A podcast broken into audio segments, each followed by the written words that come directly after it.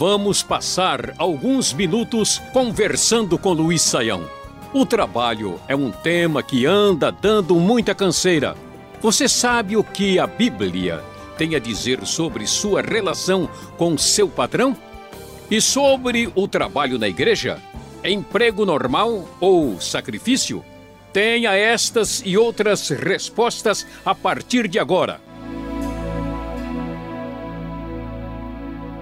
No último programa começamos a falar sobre o trabalho dentro da igreja. A Camila de Santa Catarina quer saber o que é melhor: o pastor que dá tempo integral para a igreja, fazendo do ministério sua profissão, ou o pastor que tem um trabalho, digamos assim, secular e por isso pode ter contato com a sociedade apesar de ter menos tempo para a igreja. Pois é, André, a pergunta da Camila é uma pergunta muito pertinente para a realidade dos dias de hoje. Né? Então, o que, que a gente pode dizer? Em primeiro lugar, nós não temos uma resposta bíblica definitiva para isso. Né? Tanto é que nós vamos ver na própria vida do apóstolo Paulo. Né? Paulo, é, de certa forma, em vários momentos, ele trabalhou, vamos assim dizer, de tempo integral. Né? Mas em certos momentos ele foi fazer tenda, né, porque o contexto, a necessidade assim exigia. Então, como é que a gente lida com essa questão? Com bom senso. Por exemplo, ah, às vezes, para uma igreja, dependendo da situação, do porte da igreja, sustentar o pastor de tempo integral é uma situação difícil, porque a igreja tem limites uh, não tem condições de fazer isso com facilidade e para o próprio pastor vai ser constrangedor. Às vezes ele nem tem necessidade de uma dedicação integral. Está numa igreja pequena, por exemplo, né? e a coisa é, é um pouquinho complicada. Então, em primeiro lugar, deve-se sentir e perceber o próprio potencial da igreja. O fato do pastor exercer uma outra profissão, uma profissão chamada secular, é adequado ou não é, depende do contexto, depende da situação e depende até da profissão. Né? O sujeito não pode ser aviador né, e pastor ao mesmo tempo. Dificilmente vai ser possível isso. Mas se o, o indivíduo é, por exemplo, é terapeuta, né, é, como psicólogo ou como até advogado ou algum tipo de trabalho assistente social, por exemplo, isso é muito fácil, compatível, professor, né, até serve como ponte para o seu próprio ministério. Então, em muitos casos, a outra profissão do pastor é, ela é até, vamos dizer, favorecedora para a ampliação do ministério. Em certos ambientes, a igreja está tão integrada, tem tanta ponte, tem tanta ligação com a sociedade, que um, um emprego ou outro do pastor não é desejável. Em outros ambientes, em outras situações, dependendo do contexto, da cidade, do lugar onde se está, eu diria que até é uma necessidade urgente. Né? Eu conheço igrejas que estão, estão tão bem situadas na sociedade que elas são quase que protagonistas do lugar onde estão. E tem lugares que a igreja tem tanta dificuldade que, de certa forma, era quase melhor o pastor estar mais tempo fora da igreja do que dentro dela. Então, é necessário tato, bom senso e avaliação da situação específica onde o pastor e a igreja estão inseridos. A Zete da Bahia visitou o site de uma denominação cristã e viu uma lista de currículos com fotos de pastores que querem novos ministérios ou estão sem pastorado. Só que a maioria desses candidatos querem ir para cidades grandes. Ela então lembrou-se que a seara é grande e os ceifeiros são poucos. Ela gostaria de entender como pode existir uma lista tão grande de pastores inflando cidades que já foram evangelizadas, enquanto outros lugares não têm sequer uma igreja. É o fim dos tempos, professor? Ou os pastores se tornaram profissionais da fé? É, André, a situação é, é, difícil. Eu entendo a preocupação aí que a Zete apresenta, mas nós vamos entender o seguinte, né? Os pastores são muito parecidos com as outras pessoas, né? As outras pessoas que não são pastores também estão saindo das cidades pequenas e preferindo cidades grandes onde eles têm, acreditam que têm mais oportunidades em todos os sentidos. E nesse sentido, a gente precisa pensar bem no equilíbrio de uma situação. Uh, eu conheci gente, por exemplo, que, que resolveu né, sair de um lugar mais tranquilo e ir para o interior de uma selva fazer um trabalho missionário com família e filho pequeno, né? Só que depois de um tempo todo mundo voltou doente e aquele trabalho missionário não teve condição de continuidade. Então é, é bom ter um, um, um, um bom senso aqui. É claro que se o pastor está fazendo o ministério, ele tem família, tem situação que ele tem que lidar, é claro que ele vai ter que ter uma postura de equilíbrio aqui. O pastor também é gente como todo mundo, né? O que é complicado em algumas comunidades é que eles eh, os membros acham que eles devem correr atrás da vida e procurar né, crescer e desenvolver e que, vamos dizer, aquele que tem ministério pastoral deve nem pensar em qualquer coisa sobre o futuro dos seus filhos. Não é assim. Então, o que precisa ser feito é um equilíbrio e, de fato, é, falar da necessidade das igrejas menores, em cidades menores, que são campos a serem evangelizados. E, claro, existe gente que não tem o foco, o coração certo na obra de Deus, mas com a direção adequada e com pessoas certas, com a direção certa, no momento certo, é, essas pessoas é, vão poder exercer um trabalho mais adequado. Eu me lembro de uma denominação que faz um trabalho interessante, eles têm um sistema de rotatividade de pastores. E como eles têm igrejas não só no Brasil e no exterior, eles tomaram algumas atitudes interessantes. Eles mantêm essa rotatividade. Né? O pastor, um tempo, passa uns anos numa cidade, como por exemplo em São Paulo, depois ele vai para um outro lugar, no Amazonas, depois ele vai para fora do país.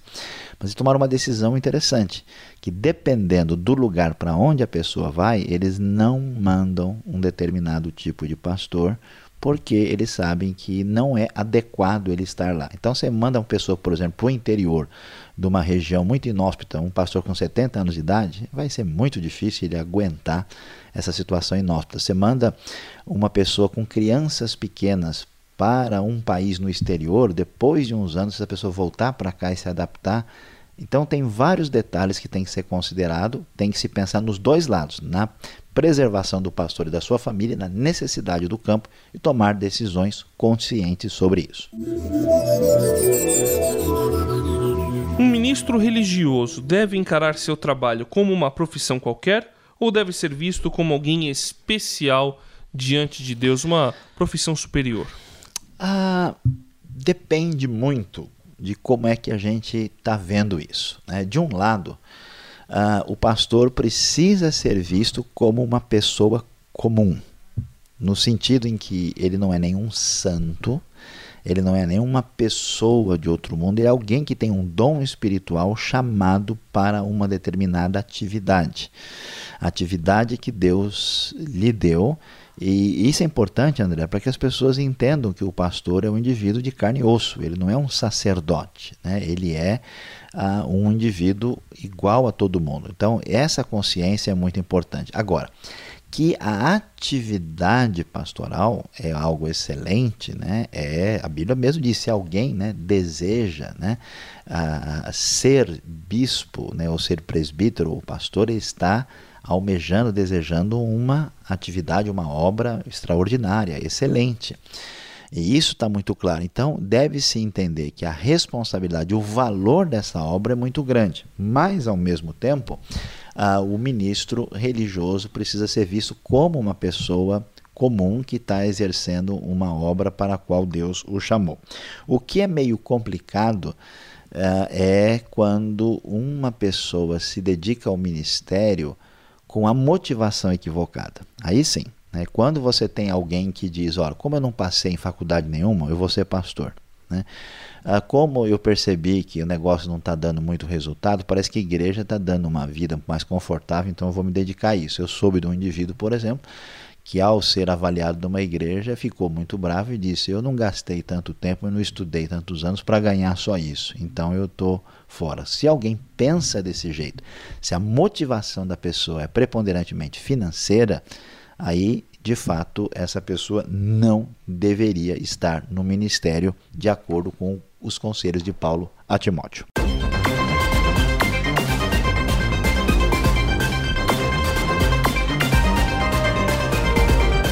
Pois é, falando sobre isso, nós lembramos um pouco sobre aquele versículo da Bíblia: quem deseja o episcopado, grande obra deseja. E para finalizar o programa de hoje, o Inocêncio de Alagoas pergunta justamente sobre esse versículo. Quando a Bíblia diz isso, significa que o pastor ou ministro religioso é a profissão mais nobre que o cristão pode ter? É muito difícil, André, é, afirmar uma coisa dessas, porque qual é a profissão, a atividade mais nobre, mais adequada que alguém deve ter. É aquela que Deus deseja para a minha vida e aquela para a qual eu estou preparado. Se nós pensarmos que ser pastor é a atividade mais importante, mais nobre que alguém deve ter, imagine só. Então todo mundo deveria procurar ser pastor. Mas a ideia que a Bíblia nos dá em 1 Coríntios nem é essa, né? Que se, se tudo fosse olho, onde é que estaria o ouvido? Então é muito importante, é vital que nós tenhamos gente na igreja dedicada à oração.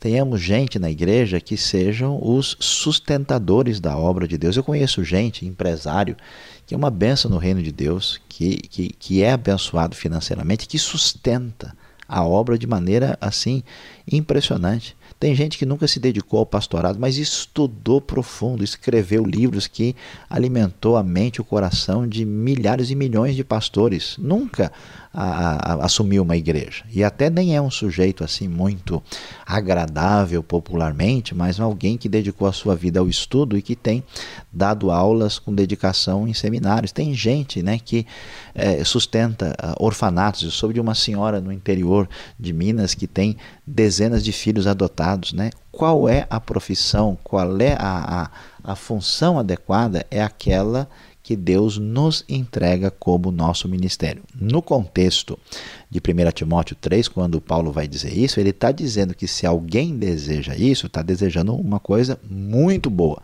mas não está dizendo que essa atividade está numa relação de comparação com as outras e que as outras não são também desejáveis. O melhor lugar para estarmos na nossa vida exatamente onde Deus nos quer. Este foi o programa Conversando com Luiz Saião. Produção e apresentação André Castilho e Luiz Saião. Locução Beltrão. Realização Transmundial. Envie você também suas perguntas para conversando@transmundial.com.br ou escreva para a Caixa Postal 18.113, CEP 04626-970 São Paulo, capital. E até o próximo programa.